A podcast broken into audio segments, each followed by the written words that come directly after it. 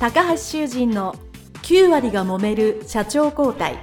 2代目社長のための事業承継の極意。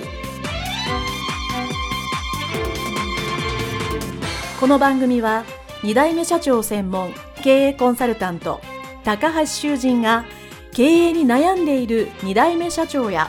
これから社長になる後継者に向けて経営力を伸ばし会社を引っ張れるリーダーシップを身につけるための番組です。これまで数百社をコンサルティングした実績から2代目社長ならではの悩みを知りその解決のための独自理論によって2代目社長もまた従業員も幸せに仕事ができることを目指した内容です。皆さんこんにちは。事業承継コンサルタの高橋修人です。本日は商家の家訓から学ぶ事業承継。今回は三井家から学びたいと思います。どうぞよろしくお願いいたします。三井家といえば戦前であれば三井財閥ですよね。もう今でも三井と名の付く会社はたくさんあるので皆さんよくご存知だと思います。もともとはですね、江戸時代初めですね、350年ぐらい前にですね、始められた三井高俊さんという方が始められたというのはこの三井家のスタート、起源ですね。確かこの三井高俊さんもですね、一応お父様が、まあ、商売人でいらっしゃって、それの末っ子なんですね。末っ子なので、まあ、そこから独立して、今の三井家の礎を作ったということでございます。ただしですね、まあ、順風満帆に、どんどん、三井高俊さんのお店が大きくなって増えていったかというわけではなくてですね、もともとは、お生まれは松坂、三重県松坂市なんですよね。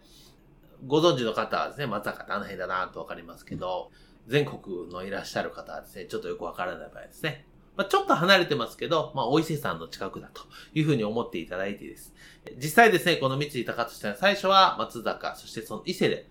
まあ、商売始められて、飛躍のきっかけとなったっていうところなんですね。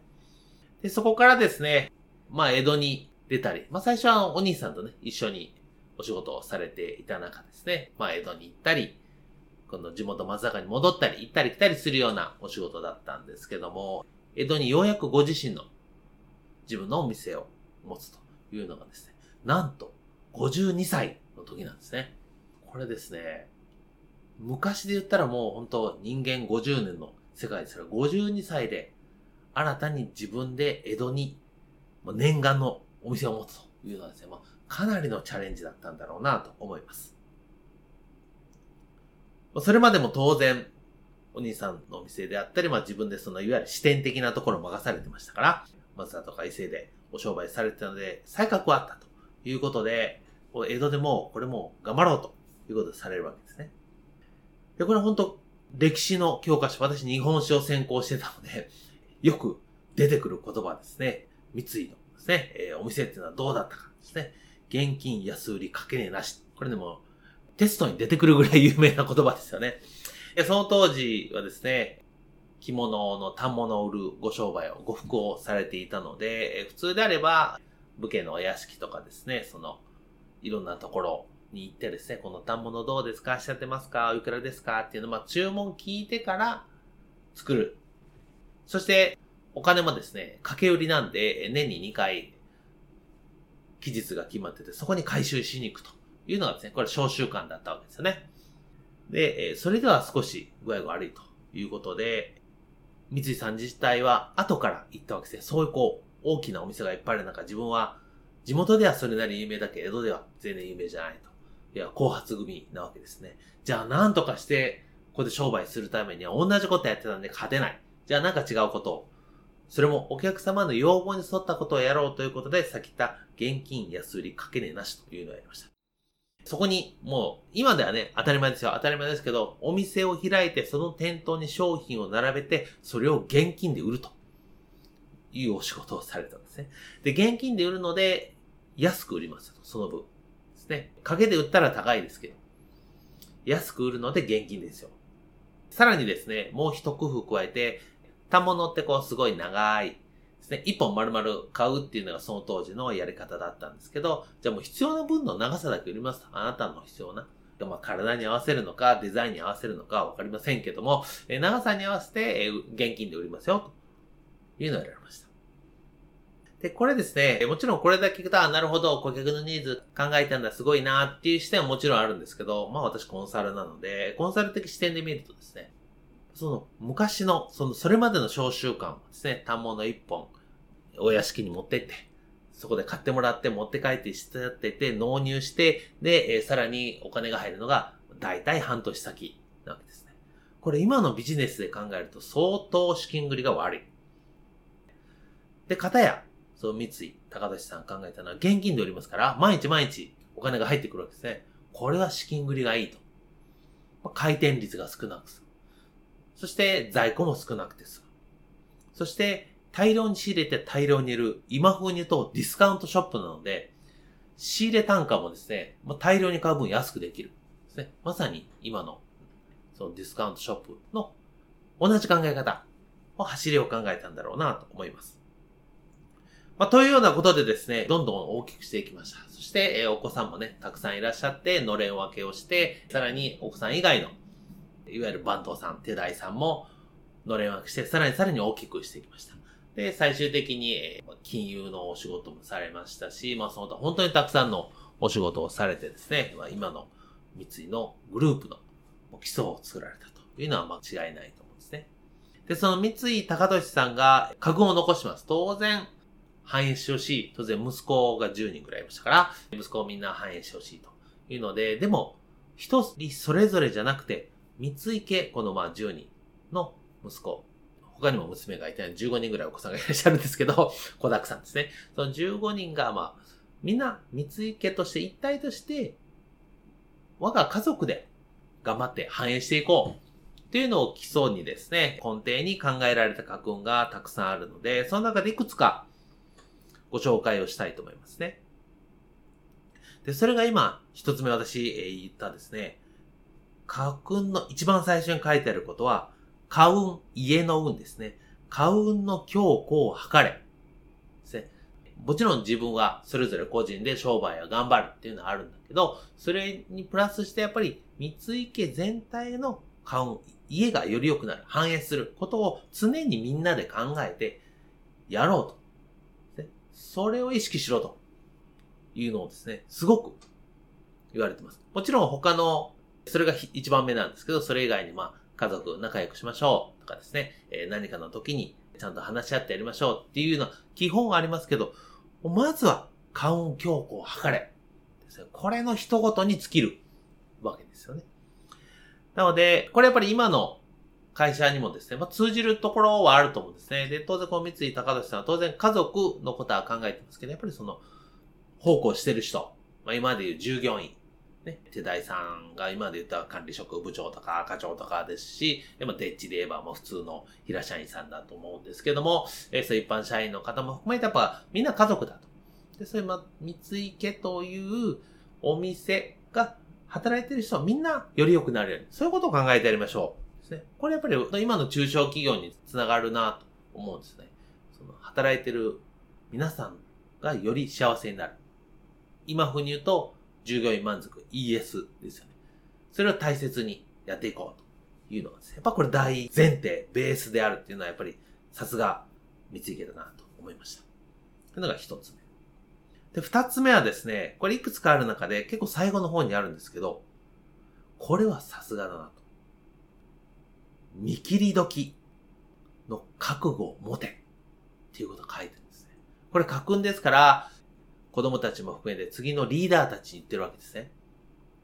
見切り時、当然商売をやってればいい時もあれば悪い時もある。もともと呉服屋さんですから、呉服がですね、仕入れた金額も踏まえて、これぐらいで売れるかなと思ってるわけですね。思って仕入れるけど、当然その通り売れるわけはないわけですね。それより下、もしくはもっと売れないってことを考えられるわけです。その時に、よし、もう見切って売ろうというのがですね、これは覚悟を持ってやるしかない。これ一つの商品だったらまだ、バンドさんでもできるかもしれないですけど、もう少し大きい事業とか、まあ、三井、高俊さんですお店レベルだと思うんですよね。この部門とか、この商品群とか、まあ、丸々もう見切って変えようというのはですね、これはリーダーしかできない。今まで言うと経営者しかできない。その時に覚悟を持てる。その時に孤独だから、誰に聞いてもいいけど、結局自分で決めろって書いてるんですね。まあ、これはやっぱり事業承継の時に大切だと思うんですね。私いろんなとこで申し上げてますけど、既存の事業が基本的にはいい事業が多いわけですね。事業承継だと。なのでそれを続けていったり、もしくは一番いいのは、中をですね、経営改善とか効率化して、より収益性、キャッシュが残る形にするっていうのが、まず第一歩だと私はいろんなところで申し上げてるんですけど、それしなきゃいけない。でも、いつか、時代とともに、社会は変わるので、ニーズがなくなる事業、もしくはその製品群とか、分類がありますよね。その時に、思い切って、覚悟を持って、でもこれやめるのは全部俺の責任だと。自分の責任だと。それを背負って、見切るというのがですね、よくわかります。で、これ私がですね、自分の会社ですね、引き継いだ時は同じような婦人服の小売業をやっていました。なので、今はコンサル会社に変えてしまったので、最大4店舗まで増やしたのを私は増やして閉じるっていう作業をしたんですけども、やっぱり辞めるときはですね、全部自分の責任だと思ってやりましたね。で、やっぱそうすると、やっぱりいろいろ言われますけど、そう皆さんも納得してくれるわけですね。で、かつてですね、私が後継者時代ですね、うちの会社にも飲食店があったんですね。飲食店も結局、そもそも赤字だったので、別に私が潰したかどうかは別として、まあ結局、まあそれをやめるっていう時にまあ私がいたんですけども、この時はですね、さっき言った通り、もともと赤字で、もうしょうがないなと。じゃあもうやめましょうっていうふうにして、まあ心のどっかですね、まあ自分の父親が作って、父親が大赤字なんだから俺のせいじゃないよというのがですね、心のどっかにあったと思われます。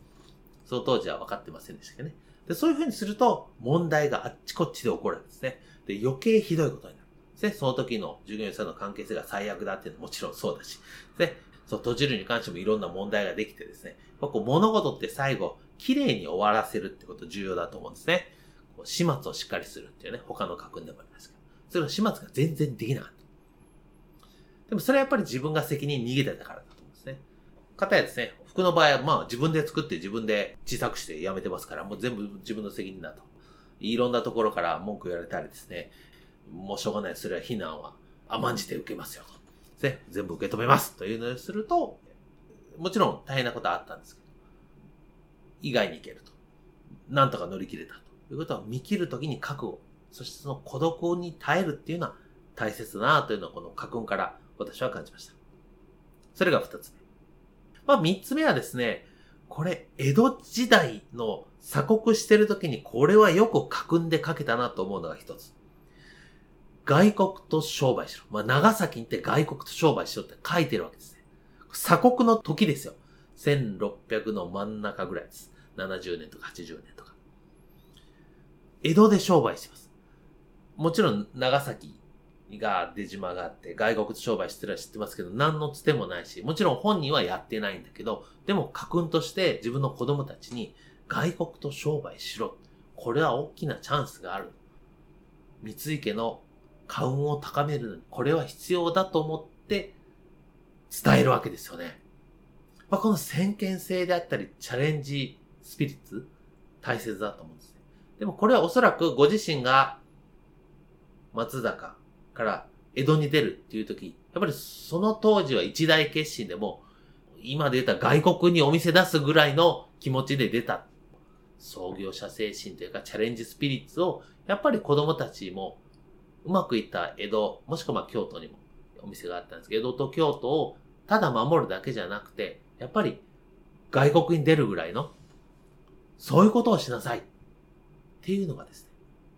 ね。これ今でも脈々と受け継がれて、やっぱ新しいことにチャレンジするっていうのがですね、残ってらっしゃるっていうのがですね、これかと。ね、外国と商売しろと書いてるというところにですね、やっぱ通じるなと思いますし、ま、我々中小企業の事業承継もですね、今ある事業をしっかり守るっていうのは大切ですけど、でもやっぱり挑戦もしなきゃいけない。伝統と革新がやっぱり新生企業のうまくいくポイントですから。ぱり今の授業を守りながらも、革新で新しいことをする。まあ、それが本当の新鮮の強さになるというところですね。やっぱこの三井家の家訓から改めて学ぶことができたかなと思っております。はい。それでは今回はですね、商家の家訓から学ぶ事業承継、三井家の家訓から学ばさせていただきました。どうもありがとうございました。